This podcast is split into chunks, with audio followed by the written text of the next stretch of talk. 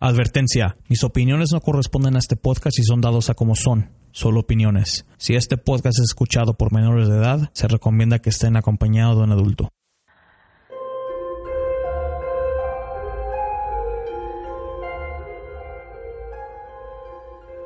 Desde que el hombre existe se ha enfrentado con hechos sobrenaturales que desafiaban la ley de la vida y la sensibilidad de nuestro conocimiento. Ahora que estamos en el siglo XXI, todavía suceden estos eventos y muchos siguen sin explicación.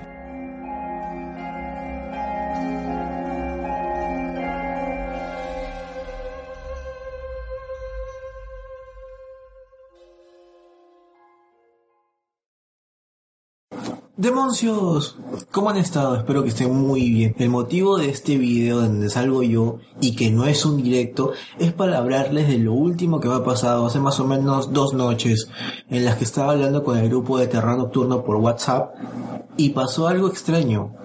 Ellos me pidieron que yo envíe un audio y lo busqué en mi celular, lo puse para enviar pero de la nada enviaba un audio muy extraño de un sonido muy raro, un sonido que duraba más o menos 17 minutos. En ese momento yo no me di cuenta hasta que después una amiga me dijo que el audio que le había enviado no era el que ella quería, sino un audio bien raro y es más, hasta daba miedo. Entonces yo digo, ¿qué? Entonces lo busqué, vi, lo escuché y exactamente, era un audio recontra metálico, recontra oscuro, recontra feo.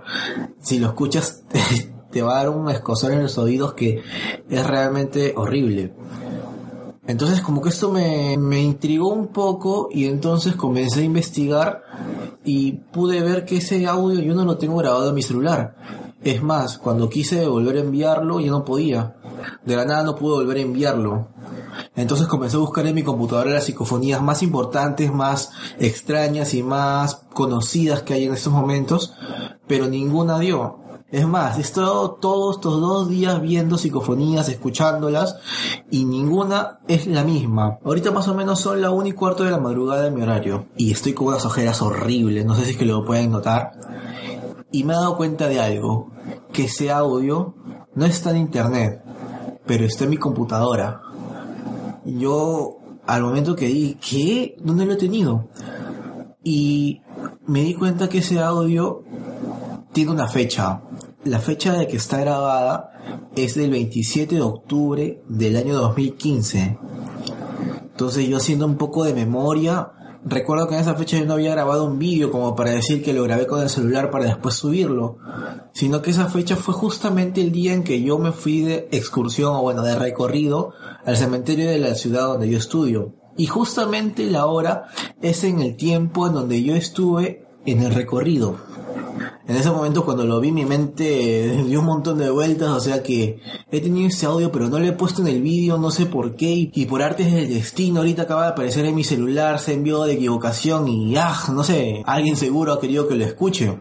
Y para que sepan, el audio dura 17 minutos, pero no lo voy a poner completo, más bien les voy a mostrar solamente unos minutos porque el audio es grande, pero en varias partes como que son un poco repetitivo y no son palabras, como varias psicofonías que estamos acostumbrados a escuchar, sino solamente son gruñidos, algunos sonidos extraños, así tipo la psicofonía de Gabriel de Argomosa, aunque no sé si es que este audio sea realmente una psicofonía o quizás solamente fue un error al momento que yo puse mi celular en el bolsillo y se activó la grabadora de voz. Bueno, hay muchas explicaciones en las cuales esto puede haber ocurrido. Pero vamos a ver.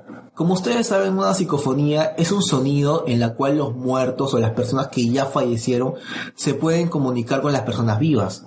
Es una teoría muy aceptada que muchos investigadores le han dado por correcta. Aunque hay muchas personas escépticas que dicen que las psicofonías solamente son sonidos de la naturaleza y que se mezclan con la estática de las radios y en fin. Pero ustedes van a juzgar este audio, ¿ok? Se los voy a mostrar, no se los voy a mostrar por completo, pero eso sí, cuando lo escuchen, háganlo con todas las luces apagadas. Pónganse el audio a tope, pónganse los audífonos. Esta vez no va a haber un screamer, se los prometo. No va a haber ningún screamer para que ustedes salten y después me manden en los comentarios, oye, terror nocturno, no pongas screamer o X cosas.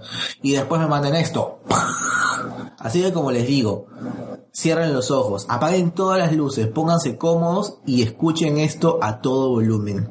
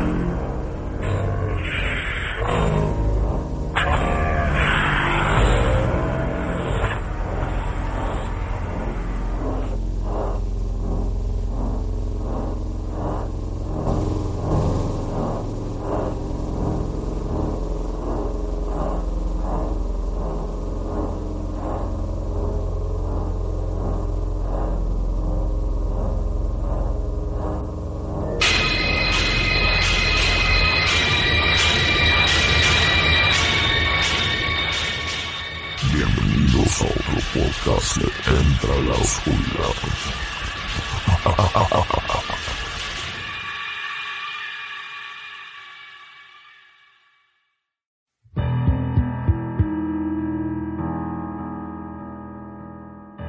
Bienvenidos a otra grabación de Entra la Oscuridad, donde nuestros grandes miedos se hacen realidad. Quiero agradecerles a todos los escuchas por permitir que este podcast esté en su octava grabación.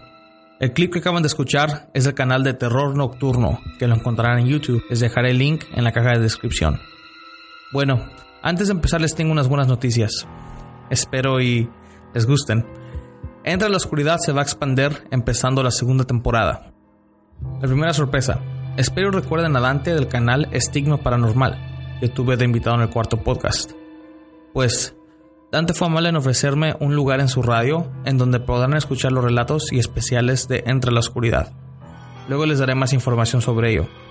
Pero por ahora estará en Radio Gótico, que lo podrán encontrar en estigmaparanormal.caster.fm. Así que les dejaré el link en la caja de descripción, pero muy pronto los relatos de Entre la Oscuridad estarán por ahí. Otra buena noticia, Entre la Oscuridad se va a expandir para la audiencia en inglés Así que para la segunda temporada esperen el podcast de Enter the Darkness, where your biggest fears become reality. Y la temática de este podcast va a ser la misma, donde gente que tenga relatos o experiencias paranormales será bienvenida para compartirla con toda la comunidad, pero por supuesto en inglés. Y la última noticia de que ya estoy juntando un equipo para empezar a subir videos a YouTube de investigaciones. Luego les daré más información, pero primero quiero juntar a la gente local que le gustaría participar y así poder grabar o hacer investigaciones en lugares donde se reporten eventos paranormales. Esto va a ser la etapa más difícil ya que estas investigaciones no son fáciles de hacer y mucho más cuando estás usando un saldo propio. Voy a echarle todas las ganas que se puedan para que se realice, así que necesito el apoyo de ustedes. Pero bueno, eso fue todo por las noticias. Esta noche les tengo unos relatos muy muy buenos y sé que les va a encantar. Acompáñenme. Tony es un fan del programa, pidió poder compartir su relato y fue un relato muy fuerte para él y su hermana, así que les pido de favor el respeto hacia ambos y escuchen.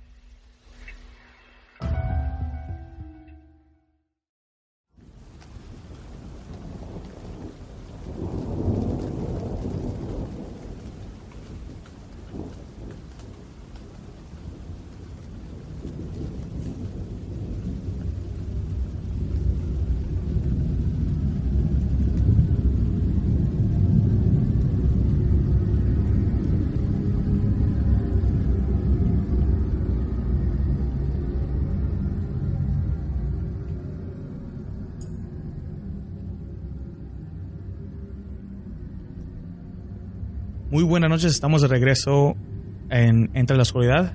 Tengo a Antonio que quiere compartir sus historias con nosotros, así que Antonio, la audiencia es tuya y adelante. Esto pasó como hace 14 años, creo que en el 2003. Este, mi papá vino para cruzó la frontera pues así de ilegal para acá y, y dejó me dejó a mí y a mi hermana y a mi hermanito ahí en la casa, ahí solos. Yo tenía 15 años y mi mamá, pues, ese mismo día que mi papá se. Le, que fuimos a despedirnos de él, como a una hora, le llamaron que su papá estaba ya muriendo, que estaba agonizando, que, que fuera al día siguiente. Y yo me quedé ahí con mis hermanos, mi mamá se fue ella no sabía qué hacer, pues yo le dije, no, pues déjelos aquí conmigo, este, yo los cuido. ella, ella, pues estaba embarazada, ella iba a tener un otro hermano mío. Y luego, este, se fue ella para, para el rancho, allá a ver a mi abuelo, que ya estaba muriendo, y yo me quedé ahí con, con mis hermanos. Y pasaron como tres días mi hermana se mi hermana y mi hermano más chico se quedaban en una cama hacia la a la afuera de en el cuarto de que daba a la calle. Pero en la casa la casa estaba estaba nosotros vivíamos a las afueras de la ciudad. Había puro cerro puro monte y había árboles con espinas gatuños así árboles del desierto con espinas. Mi abuelo había construido bueno iba a construir su casa ahí otra casa que que iba a construir él, empezó a juntar un, montón de piedras y es así en, forma de pirámide. Y luego también este, ya después, ya cuando mi mamá estaba ya con mi abuelo, así se, ¿cómo te diré? Se, bueno, sí, a mí me dio miedo por lo que vio mi hermana, porque yo no le creía, pero ella siempre en las mañanas abría la ventana, porque como estamos así como en el, a las afueras de la ciudad, siempre había conejos ahí afuera comiendo pasto, de ahí donde regaba mi mamá las plantas, se veía pasto, estaba bien, pues estaba bien regado y todo eso, ella se levantaba y veía los conejitos que estaban comiendo, todo eso, y un día, yo un día, yo, yo estaba ahí con ellos cuidándolos y yo estaba escuchando heavy metal, así, nomás, y así ya me, dormí como hasta las 3 de la mañana, así estaba escuchando música, me gustaba porque me la pasaba en la calle en esos tiempos, salí de la secundaria, me la pasaba en la calle y ahí mis hermanos pues les, daba de comer yo y todo eso y ya ellos se dormían, cuando ella se, se despertó, este, ella se puso a ver los conejos, pero de repente enfrente de la casa, ella, mi hermana me dice que, haz de, cuenta que me, me fue y me despertó. Y como yo estaba desvelado, tenía 15 años, pero pues no tomaba ni nada de eso. Ella se levanta y me dice, Toño, Toño, allá afuera está una señora. Y le digo, ¿cómo, cómo es? No, no, no la reconozco, está toda vestida de negro, trae así como un, como un, como los monjes, tipo así pero dice, es una señora, ya eran como las 6 de la mañana, dice, sí, ahí está. Y ella se quedó como mirándola como por 5 minutos y por lo que me relató ella, me dice que, ella la estaba viendo por eh, así por la ventana, pero así entre, entre la ventana y la cortina, así como, así bien con un ojo nomás. Y dice que, que la señora nomás estaba viendo la luna, era estaba la luna llena y le estaba viendo así a la señora y la señora como que se le estaba pasando ya pues su tiempo de estar ahí y ella se quedaba viendo la luna y dice que corría para atrás, así yo le decía, ¿cómo que corre para atrás? Sí, corre para atrás, corre para atrás y luego se sube al montón de piedras que hizo mi abuelito y se avienta pero lo que pasa es que no se espina con los árboles, pasa a través de los árboles, de los de las ramas con espinas y, y pasa por ahí y, y, luego vuelve a hacer lo mismo, se, se queda viendo la luna y vuelve a hacer lo mismo, corre para atrás y se avienta, pero lo, lo que mi hermana dice es que que flotaba, dice, cuando, cuando corre para atrás, está pisando el suelo, pero corre para atrás y flota, flota. Y, y se queda, cuando como no puede volar, se queda mirando a la luna. Y luego vuelve a hacer lo mismo, corre para atrás. No sé si has visto como los futbolistas corren. Yo le dije, ¿corren así? No, dice, corre, bueno, corre tipo así, pero no hace algo diferente. Ella flota, ella flota. Y yo no le creía porque, porque pues a veces contaba, estaba chavilla, tenía como unos, estaba en tercero, en tercero, cuarto de primaria, y luego estaba mi otro hermanillo, y, él no la vio, pero ella sí la vio, y le dije, oye, me estás cuenteando. Y luego, no, no, yo no te estoy cuenteando. Este, a ver, voy a salir para afuera a ver si está. Y dice, no, no salgas, no salgas. Pero yo dije, no, me está contando mentiras. Pero cuando yo la vi así, que estaba así, mi hermana es blanca, pero se puso así como más, estaba más pálida.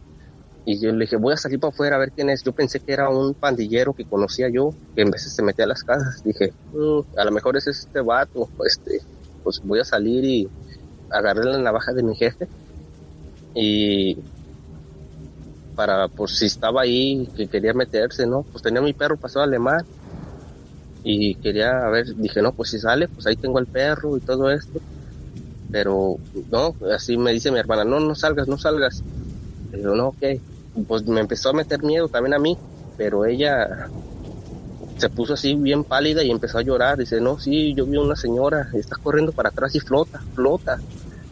Y ahí fue cuando entró, ya me entró miedo. Me esperé porque los tenía que llevar a la escuela. Y me esperé que fuera la hora de la escuela, a las 8 de la mañana. Y ya cuando les dije, vámonos a la escuela, no quiere salir mi hermana ni mi hermanillo. Y dije, no, vámonos, ya, ya son las 8, ya está el sol.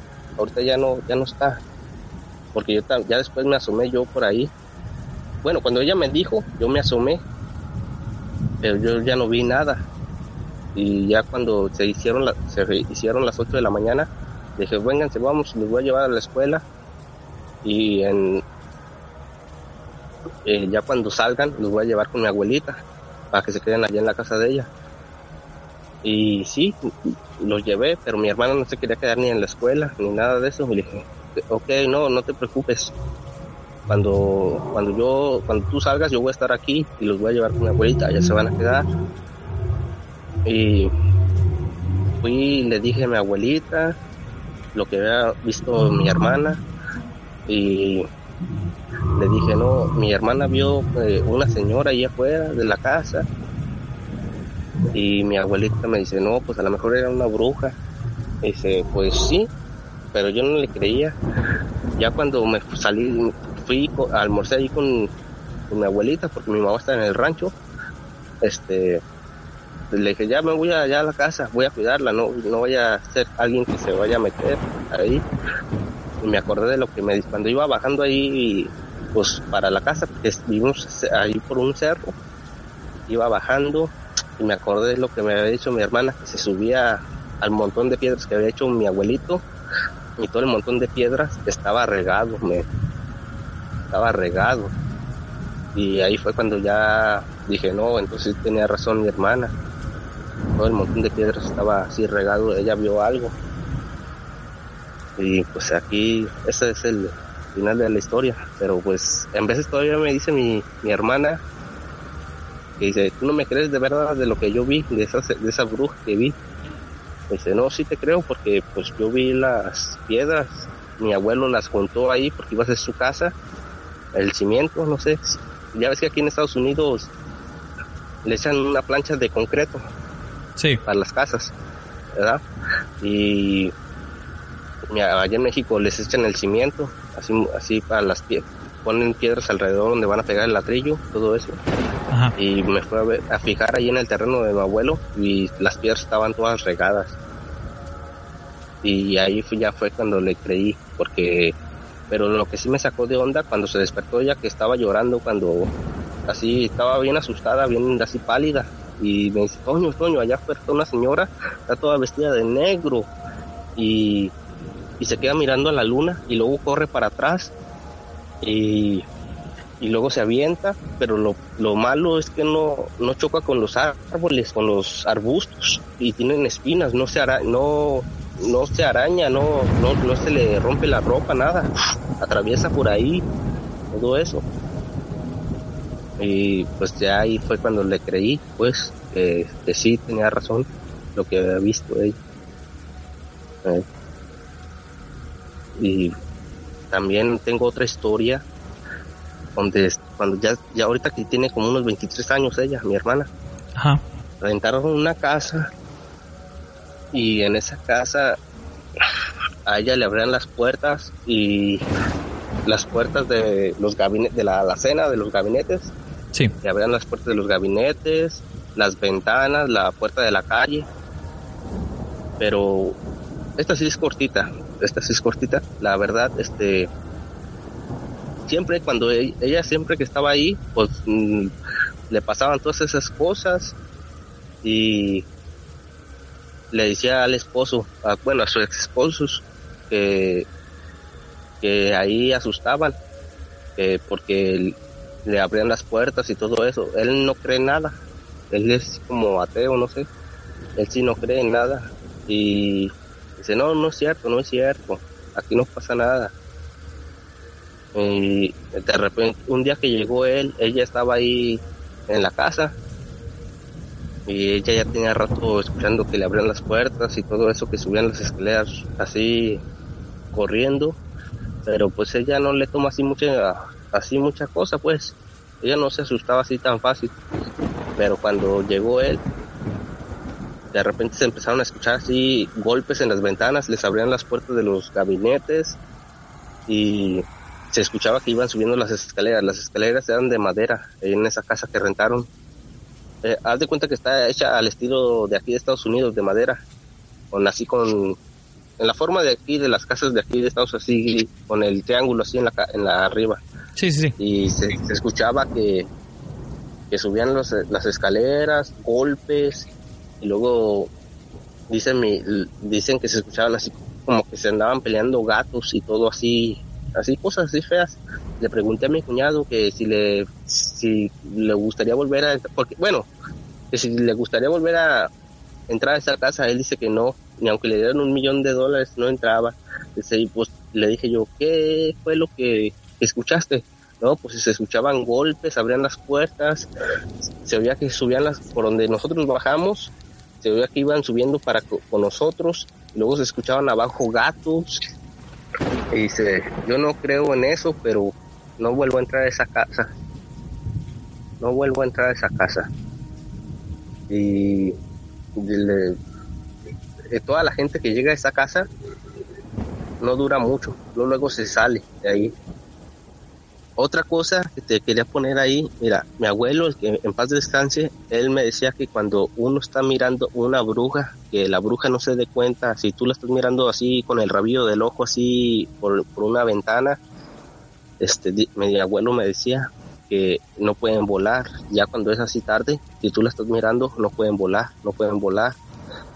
Y entonces yo pienso que mi hermana, como estaba también mirándola así, por eso se aventa, corría para atrás y hacía cosas y todo eso, brincaba, dice que brincaba también y, y que se aventaba por los árboles, pero no podía, así que flotaba, así como volando como los pájaros, dice ella. Sí. Y que no podía volar. Dice, no, puede, no, no podía volar, pero mi abuelo me dijo que si, si ella se, si hubiera estado ahí más tiempo mirándola, hubiera salido el sol y la hubiera matado pero en un momento que, ella se volteó, de parpadeó, hizo lo mismo y porque la bruja sabía, pues mi abuelo decía que las brujas saben cuando uno los está mirando, lo que no saben de, de dónde la están mirando. Y por eso cuando mi hermana fue a hablarme y yo fui también a ver, ya no estaba. ¿Tu abuelo de dónde, dónde era? nosotros somos de Durango, de Durango, Durango, pegados a Chihuahua, a un pueblito que se llama Rodeo Durango. Lo pregunto porque, así como ustedes describen las brujas, bueno, yo tengo un amigo que es de Chihuahua y él me dice lo mismo, que, así se ven las brujas y que lo mismo de que si la mira uno, como que les impides el volar, pero tienes que quedártela mirando, si parpadeas, como que les da ese poder otra vez de volar y se van. No bueno, en el norte es más diferente que en el DF y aquellos lugares. Ya ves que allá dicen que, que se parecen bolas de fuego y todo sí, eso. Es lo que te iba a decir. Pero en, allá en Durango y para el norte dicen que las cuando siempre chiflan, se escucha un chiflido y luego se escucha otro chiflido porque van dos juntas, son dos brujas juntas. Eso no lo ¿tú crees, este, ¿Tú crees que haya sido una bruja? Mm, sí, yo creo que sí, porque en ese tiempo mi mamá se iba a aliviar iba a tener un hijo. Muchas gracias, Antonio. Me gustó mucho tu relato. ok, igualmente, así, me gusta mucho tu programa y gracias.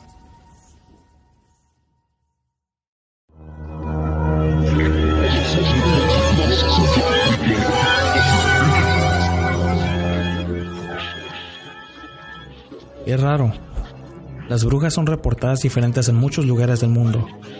Recuerdo cuando un video salió por la internet donde se reportó una bruja en Monterrey, no sé si recuerdan o la hayan visto. La sorpresa fue de que tal bruja estaba volando con una escoba, se los juro. Causó una polémica en Monterrey por buen tiempo. ¿Recuerdan a Rocío, que estuvo en el estreno de Entre la Oscuridad? Ella nos contó cómo en su pueblo de Tlaxcala las brujas aparecían como bolas de fuego. Y ahora de esta manera, como nos contó Tony. Realmente es impactante. Quiero pedirles a la audiencia que digan relatos sobre las brujas, de donde ustedes son, y que nos compartan la descripción de ellas. Me gusta aprender lo que tienen en similar y las diferencias también. Muchas gracias Tony por tus relatos y un fuerte abrazo. Nuestro próximo relato lo cuenta Fernando y fíjense que estuvo lleno de muy buena información. Un poco rara, pero buena. Así que acompáñenme.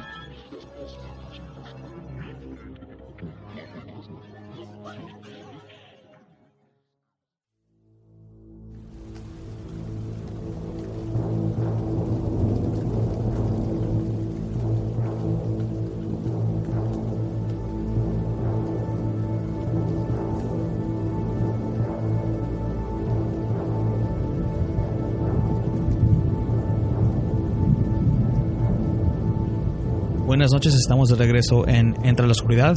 Tengo conmigo a Fernando. Y Fernando tiene unos relatos que quiere compartir con nosotros. Así que, Fernando, la audiencia es tuya. Ah, bueno, muchas gracias. Este, bueno, les voy a contar varias historias que me han pasado a mí en, en esta vida. Empezando, pues estoy grabando, estamos hablando desde mi cuarto. Aquí han pasado varios sucesos medio extraños, a lo mejor paranormales o muy curiosos. Un día yo estaba en la computadora, en una repisa con unos con videojuegos y me encontré una pluma más o menos que medía 15 centímetros, pero muy, muy, muy, muy brillosa, como cuando el petróleo le da la luz o la gasolina y se ve de muchos colores, así era esa pluma y se me hizo demasiado extraño que estuviera ahí ya que es imposible que una pluma por sí solo entre al cuarto. Te repito, la, se me hizo muy extraño, agarré la pluma y la tiré a la basura. A los siguientes dos, tres días volvió a aparecer. La volví a tirar y volvió a aparecer. Ya para la tercera vez que la tiré, ya no volvió a aparecer pero me acuerdo porque era el color era muy muy bonito y la verdad no sentí algo negativo o algo oscuro por parte de, de ese objeto, por eso no le tomé tanta importancia. Pero sí lo curioso fue que yo la tiraba y volvió a aparecer, y yo la tiraba y volvió a aparecer. Eso es una de las historias que han pasado aquí en el cuarto. En otra ocasión estaba yo dormido me desperté como a las 3 de la mañana, me dio la curiosidad o la necesidad en este caso de asomarme por la ventana, estoy en un segundo piso y veo que va pasando un chivo, pero con unos cuernos muy, muy, muy pronunciados. a sus cuernos medían más o menos como un metro de alto y una barba gris que le colgaba hasta el piso. Yo lo vi, giró su cabeza desde el piso, yo estaba en un segundo piso, giró su cabeza y me vio directamente los ojos. Esto duró dos segundos y retomó su camino ese animal. Eh, también es algo muy curioso. Pasando otra historia, cuando yo era niño, aquí en la casa, a la primaria, mi mamá sale a la tienda y a mí me deja solo. Y yo igual, este es en la misma casa Subo al segundo piso y había un espejo que todavía aquí sigue. Me pongo a observarlo y empiezo a escuchar muchas voces, pero muchas voces como si hubiera una fiesta, pero mi lo único que me generó eso fue, fue llorar. De esas voces yo solamente reconocí una y aunque suene un poco chistoso, es del personaje de un cereal que se, que se vende aquí en México, que sería el tigre toño. Digo, es algo muy curioso, pero fue la única voz que reconocí. No recuerdo qué decían, pero eran demasiadas voces las, las que se pronunciaron ahí en ese, en ese momento. Y yo como niño lloré y bajé corriendo a gritarle a mi mamá hasta que ya llegó y, y pues me, me calmó en ese momento. Ya después, ya pasando otra historia, cuando estaba yo en la, en lo que era la secundaria, eh, yo vivo en Monterrey, bueno, es Guadalupe, en el estado de Nuevo León. Aquí hay un arroyo que se llama La Talaverna. En este caso, me juntaba con mis amigos y dijeron, no, hombre, vamos al arroyo que vamos a ver qué hay. Y pues no era la primera vez que íbamos. Pero, haz de cuenta, había que bajar, terminaba la calle y había que bajar, había que caminar por varias piedras cruzando un pequeño río y después se abría un gran campo de bambús y se veía que allá había gente que pasaba por ahí ya que estaban cortados para hacer un tipo caminito. Íbamos caminando, eso eran como las 4 o 5 de la tarde, íbamos caminando y ya llegamos a un lugar en donde ya no había más, más para caminar, era una pared de tierra, por así decirlo. Ahí había, la altura de la pared era como de dos, un metro y medio más, no, como unos dos metros, era más alta que yo. Y pues empezamos a subir por ahí y de repente veo que una, yo no podía subir y de repente veo que un amigo me empuja y yo pues me, me caigo y ya después él sube corriendo y nos dicen, corran, güey, corran, corran. Y nosotros no supimos qué onda y pues nos fuimos corriendo. Eh, después mi amigo que se llama Ramiro nos empezó a decir que vio una persona que estaba ahí pero que estaba cubierta de sangre. Una, una persona parada. Eh, y se nos hizo muy extraño. Ya después, investigando con los papás de mis amigos que vivían ahí en esa zona, nos empezaron a decir que en un día de lluvia, eh, un repartidor eh, lamentablemente cayó ahí en lo que es el arroyo y pues falleció. A eso le atribuían la, la aparición de, de mi amigo.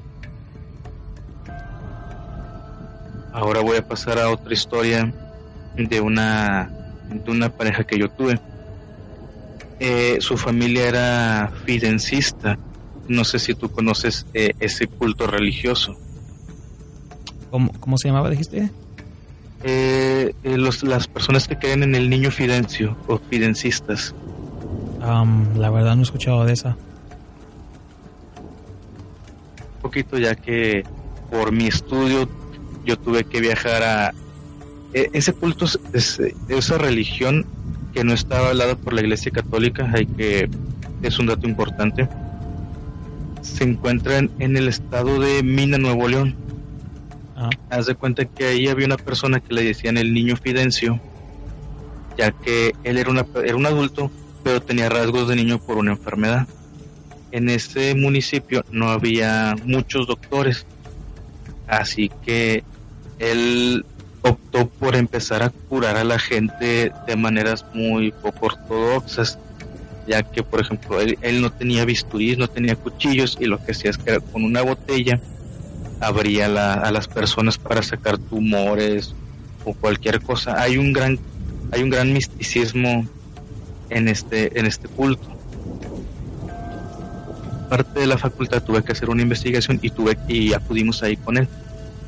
Ahí hay son varias tradiciones las que se manifiestan ahí. Por ejemplo, cuando tú llegas te encuentras un árbol que es un pirul y la tradición es que tú tienes que darle tres vueltas al momento de ingresar porque si no pues es de mala suerte y si no lo haces pues la gente de ahí te empieza a ver mal bueno ya fuimos damos de, ese proceso y para y esta persona hay un charquito que son de agua estancada que ahí es donde hacen el tipo bautismo para sus creyentes algunos dicen que como estas aguas tienen, están cerca de minerales, pues le atribuyen a eso a sus propiedades curativas. También hay que aclarar que decían que este Fidencio mataba mucha gente cuando en realidad la gente que acudía con él era ya en fase terminal. Él, ahí hay una iglesia, hay una casa donde hay fetos, hay le extirparon a la gente. Eh, un familiar me contó que un amigo de ellos eh, no podían tener hijos, que en el hospital le dijeron que tenía, digamos que un tipo de embarazo psicológico o que tenía algo en el estómago que ellos creyeron que era un embarazo y no. Cuando fueron ahí con él a la iglesia del niño Fidencio, él ya falleció, ya tiene años que falleció. Al momento de ingresar, y hacer pues, sus rituales, pues resultó que en realidad estaba embarazada. Pues se le atribuyen al, al pasar por sus rituales un embarazo. Eso me lo contó un familiar. Por ejemplo, hay gente que se les llaman cajitas. A estas personas se le meten espíritus como los el de Pancho Villa, hay otro que se llama la niña Aurorita, e incluso el mismo niño Fidencio. Tú, tú vas caminando durante, por ese terreno de tierra y ves gente dentro de que, que las cajitas interpretando, por así decirlo, el papel de, de estas celebridades o de estas personas, pero van con los ojos cerrados. A mí me tocó ver una cajita, ahí es bueno, es otra tradición de ahí, que empiezan a aventar naranjas.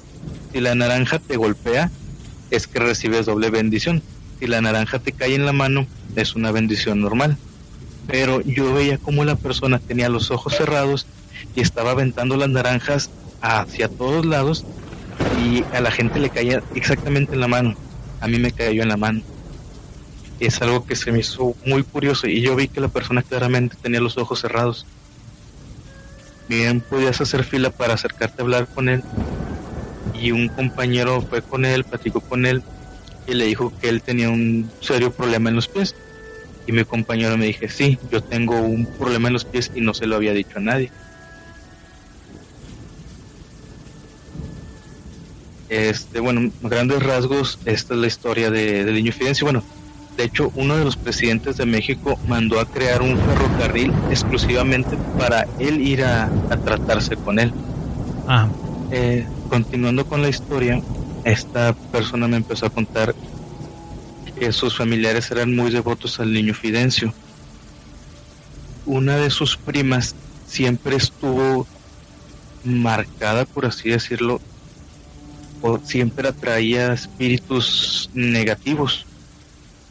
En una ocasión estaba la abuelita, estaba esta chica, estaba su hija, y había como otros tres familiares.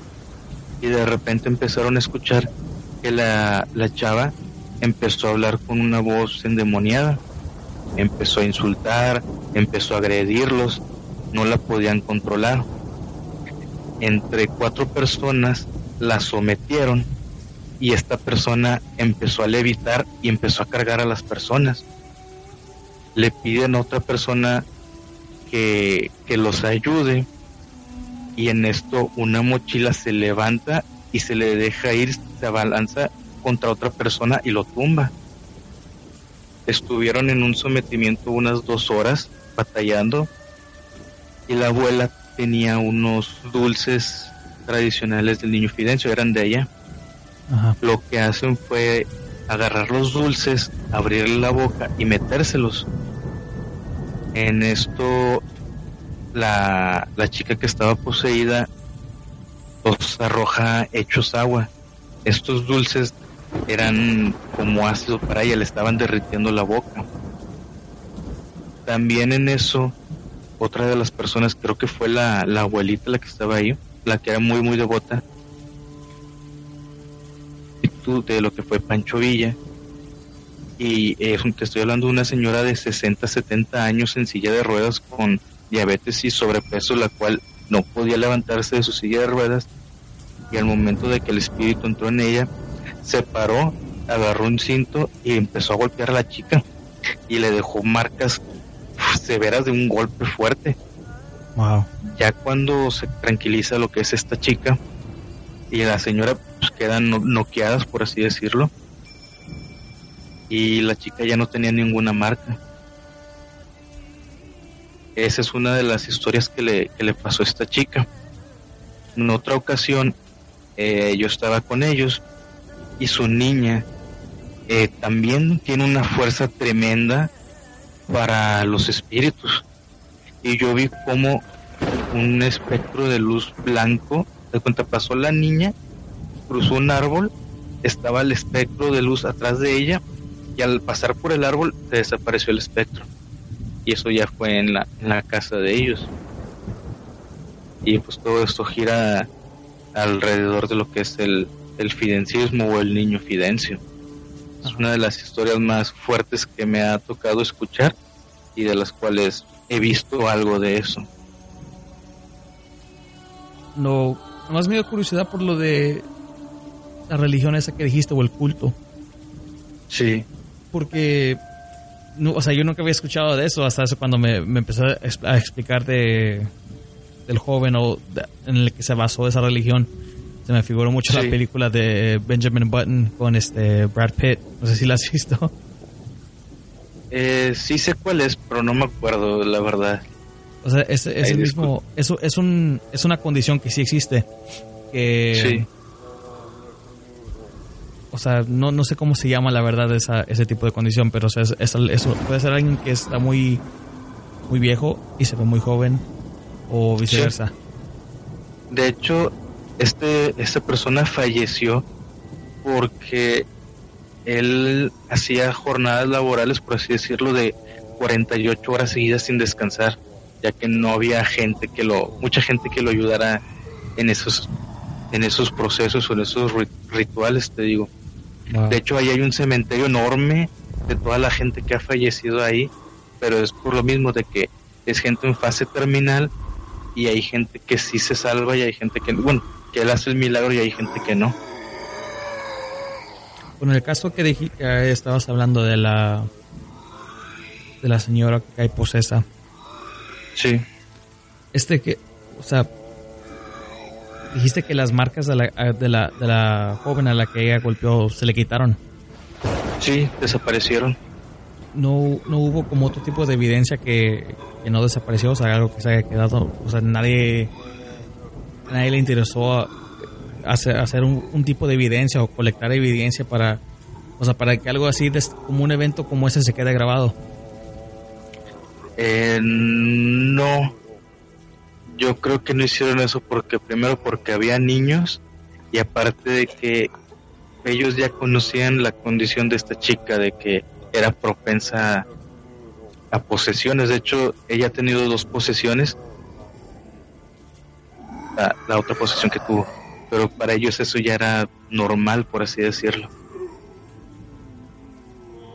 Y eh, de hecho en, en su familia es un tema que, que no se toca como algo, como cualquier cosa, pero sí se, a los, a los que estuvieron ahí sí lo, lo comentan en su momento. El caso de la posesión se me hizo muy fuerte, o sea, es algo, bueno, aún así la posesión creo que siempre es un evento que nadie que lo haga, que haga, ex, bueno, que estuvo, que estuvo ahí de testigo, lo va a olvidar. Sí, Y Así que es. no se sabe nada de la, de la mujer de la, la de silla de ruedas, ahorita, o sea, ahorita, en el presente. Eh, digo, yo ya no tengo contactos, contacto con esas personas, pero digo, según yo ella debe de seguir viva y digo, ella era muy, muy, muy devota al niño Fidencio.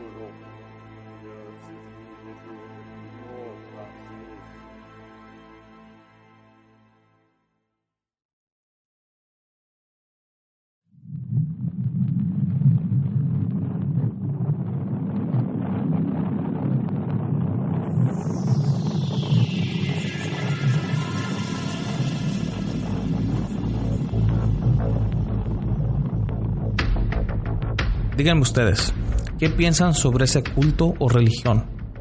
La verdad yo no sé en qué pensar. Es algo que ni yo sabía de qué era o de qué se trataba, ni sabía la existencia de tal cosa. Y eso que yo estoy bien informado en otros tipos de religiones y cultos. Pero esto es algo que me sorprendió. Aparte de eso, ¿nunca les ha pasado el escuchar voces? Pero varias, o sea, varias voces. Como si hubiera un conjunto o evento pero sabes perfecto que no hay nada. Es algo común, especialmente en niños. ¿No me creen? Pregúntenles. No les cuesta nada. Se van a sorprender de que a veces los niños les traerán, les traerán las historias más escalofriantes. Bueno, a veces. Este último relato lo trae Luis.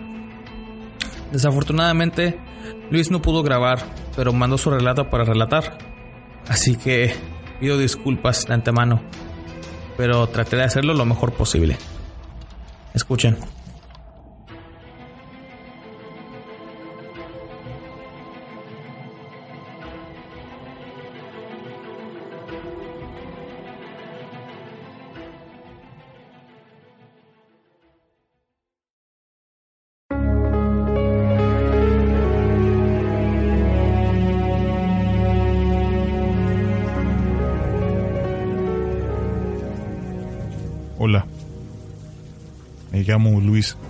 Esto me pasó cuando tenía la edad aproximada de 9 o 10 años. Soy originario de Teciutlán, Puebla. Este lugar es ya algo viejo, por ende tiene mucho de qué contar. Mi padre en esos tiempos era velador de una escuela llamada Centro Escolar. Yo ya había escuchado varias historias de mis amigos y de algunos conocidos los cuales me decían que en los salones asustaban de noche o de día. Como ya sabrán, las personas inventan mucho sobre historias en las escuelas. Eran cárceles, hospitales o que una niña murió ahí. En este caso, no dudo de que algo sucedió en ese lugar. Un día en la noche mi padre me pidió que fuera con él a velar, ya que la otra persona que lo ayudaba no iba a poder asistir por asuntos familiares. Yo tuve que aceptar, aunque sentí un poco de miedo y de curiosidad a la vez, pues al fin sabré la verdad de todos los rumores. Llegamos a la escuela aproximadamente a las 10 de la noche. Todo parecía tranquilo y algunas luces estaban prendidas.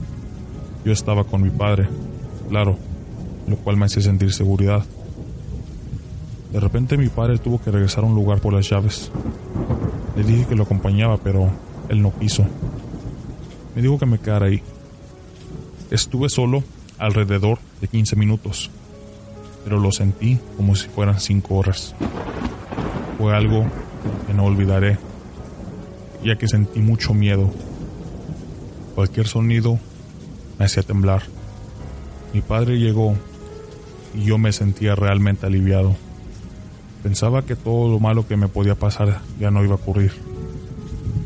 Aproximadamente a las once y media de la noche, mi padre me pidió que fuera a un salón por unas llaves que había olvidado ahí. Yo acepté porque no quería que mi padre se diera cuenta que era un miedoso. Fui al salón, al cual quedaba algo lejos de donde estábamos y entré. Todo estaba profundamente oscuro y podía sentir y oír ese silencio absoluto.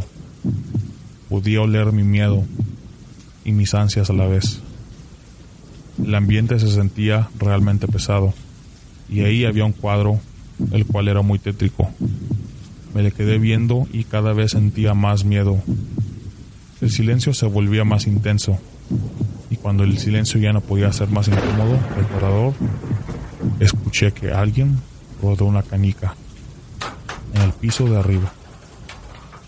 Sentí y escuché cómo recorría de un lugar a otro lentamente hasta chocar con la pared. Así fue unas cuatro veces, hasta que dejé de escucharlo en el piso de arriba. Pensé que ya no escucharía más eso, hasta que la escuché de nuevo.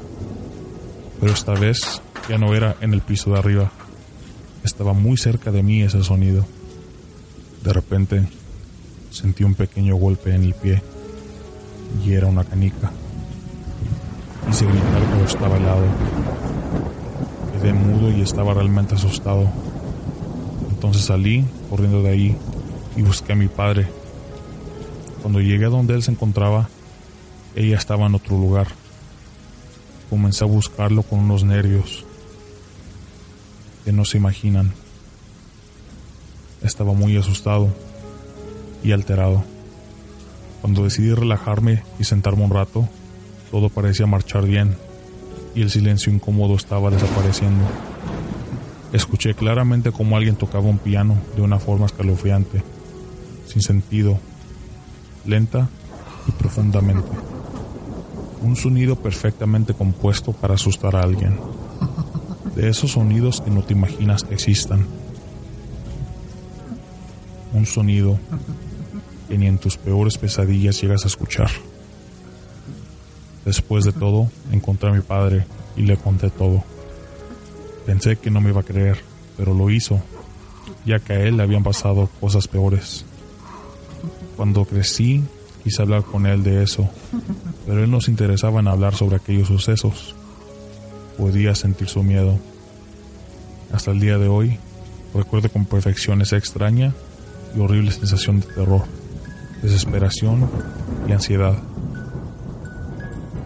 Sigo soñando a veces con todo lo que pasó y no puedo evitar el temblor del miedo.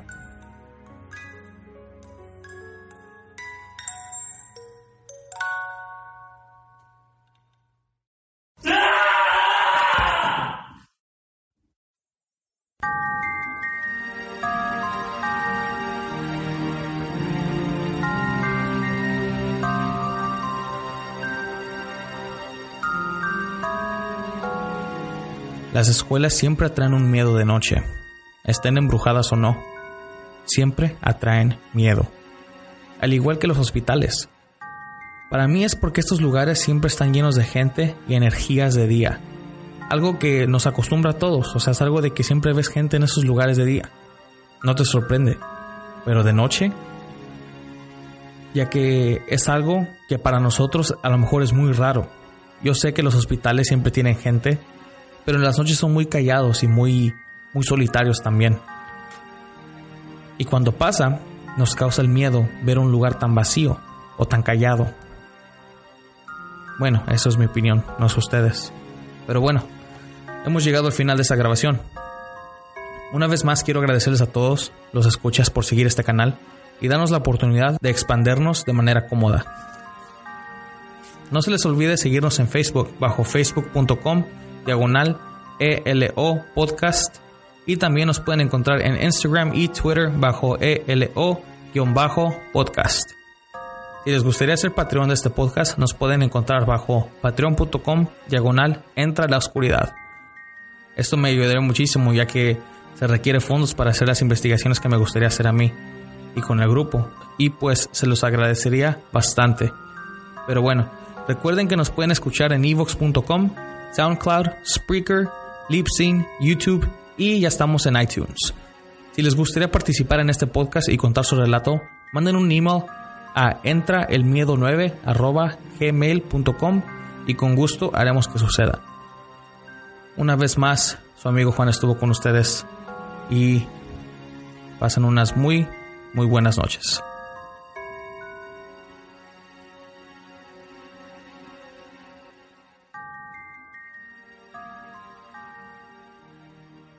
Este podcast fue patrocinado por Rocío, Ana y Rafael.